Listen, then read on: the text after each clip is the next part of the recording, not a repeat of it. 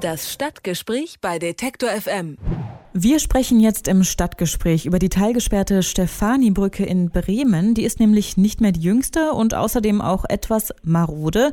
Und um das Bauwerk vor dem Einsturz zu schützen, wurden Teile der Fahrbahn jetzt gesperrt. Dadurch soll das Gewicht reduziert werden, das die Brücke tragen muss. Allerdings dürfen nur Radfahrer die Brücke jetzt nicht mehr überqueren. Der Verkehr für tonnenschwere LKWs, der rollt weiter. Das klingt ein bisschen absurd. Ähm, die Story hat mittlerweile zweifelhaften Ruhm bekommen als Bremer Mathematik. Geht es bei der Absperrung um die besonders schweren Radfahrer? Das frage ich äh, bei Pascal Faltermann nach. Er hat für den Bremer Weser Kurier über das Thema berichtet. Hallo, Herr Faltermann. Hallihallo, guten Tag. Vielleicht lassen wir das Ganze jetzt nochmal Revue passieren. Warum ist die Brücke genau gesperrt worden? Was ist denn da die Vorgeschichte? Ich muss erstmal ein kleines bisschen berichtigen. Es ist ja nicht die komplette Brücke, die gesperrt ist. Also der Autoverkehr ähm, sechsspurig oben drüber, der geht ja weiterhin. Es gibt aber so eine abgehängte Fahrbahn, also unter der Autofahrstrecke ist ein Fahrrad- und Fußgängerweg, und zwar auf beiden Seiten. Und ein Teil dessen ist äh, eingeschränkt worden von, ich glaube, fünfeinhalb Meter auf jetzt zweieinhalb Meter, also ungefähr halbiert worden auf beiden Seiten. Ah, okay, jetzt kann ich mir das Ganze auch richtig vorstellen. Das heißt, es können nach wie vor Radfahrer und Fußgänger über die Brücke laufen, nur nicht mehr auf so einer breiten Strecke, ist das richtig? Genau, also das ist überhaupt gar kein Problem, dass Fahrradfahrer und Fußgänger darüber gehen. Wie gesagt, die haben immer noch eine Breite von zweieinhalb Meter, gut zweieinhalb Metern. Das heißt, da können auch äh, Fahrräder sich begegnen und das nochmal wieder auf beiden Seiten. Also, dass da so ein großes ähm, Bohai drum gemacht wird, ja, ist auch schon kurios, weil eigentlich ist niemand wirklich beeinträchtigt. Aber was ist denn jetzt genau eigentlich der Kritikpunkt? Also wie kommt es überhaupt, dass dann so ein großes Bohai darum gemacht wird, wie Sie jetzt so schön sagen, wenn es eigentlich niemanden einschränkt? Es ist so, dass ähm, diese Brücke marode ist. Und dann gab es ein Gutachten von einem Brückenstatik-Gutachtungsunternehmen, wie auch immer das ist, dessen Namen wir leider nicht rauskriegen, das dann besagte, dass diese Brücke irgendwann saniert werden muss und dass ne, erste Maßnahmen eingeleitet werden müssen, damit diese Brücke entlastet wird. So eine Maßnahme ist dann zum Beispiel, dass es ein Überholverbot für LKWs gibt. Ein zweites ist, dass in einem Staufall LKWs einen Abstand von 50 Metern mindestens ähm, zum vorausfahrenden Fahrzeug also im Fall eines Staus einhalten müssen. Und dann eine weitere Maßnahme ist, dass halt unten diese Fahrbahn der Fahrradfahrer und Fußgänger verengt wurde. Das ist, wirkte ne, beim ersten Gedankengang natürlich sehr, sehr kurios, weil da vielleicht in der Minute fünf Fahrräder oder fünf Fußgänger rübergehen.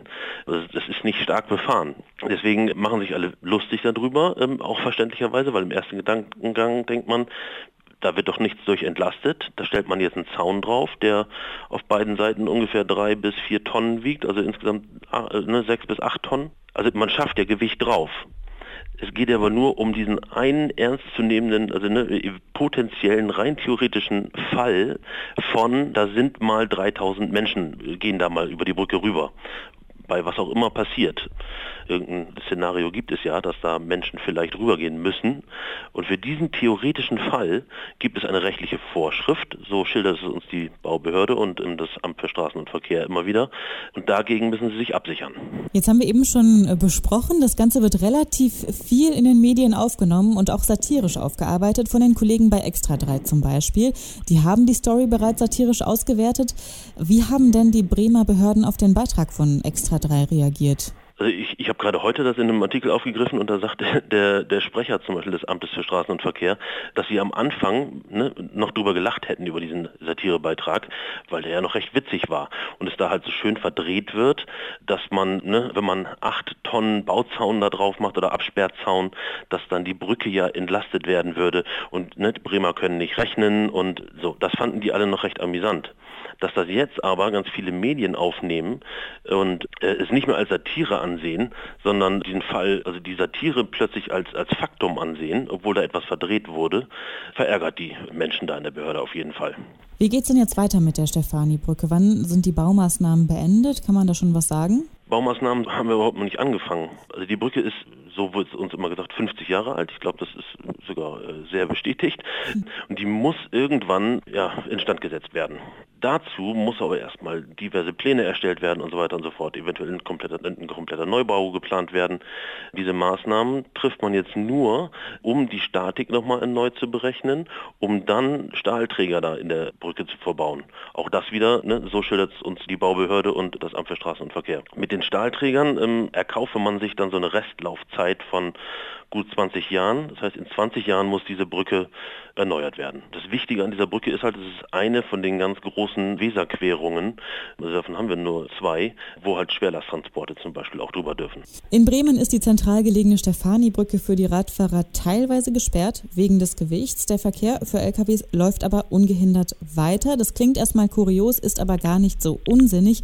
Was es nämlich genau damit auf sich hat, habe ich mit Pascal Faltermann besprochen. Er ist Journalist beim Bremer Weser Kurier und hat sich näher mit dem Thema beschäftigt. Vielen Dank, Herr Faltermann. Ja, vielen Dank Ihnen. Alle Beiträge, Reportagen und Interviews können Sie jederzeit nachhören im Netz auf detektor.fm.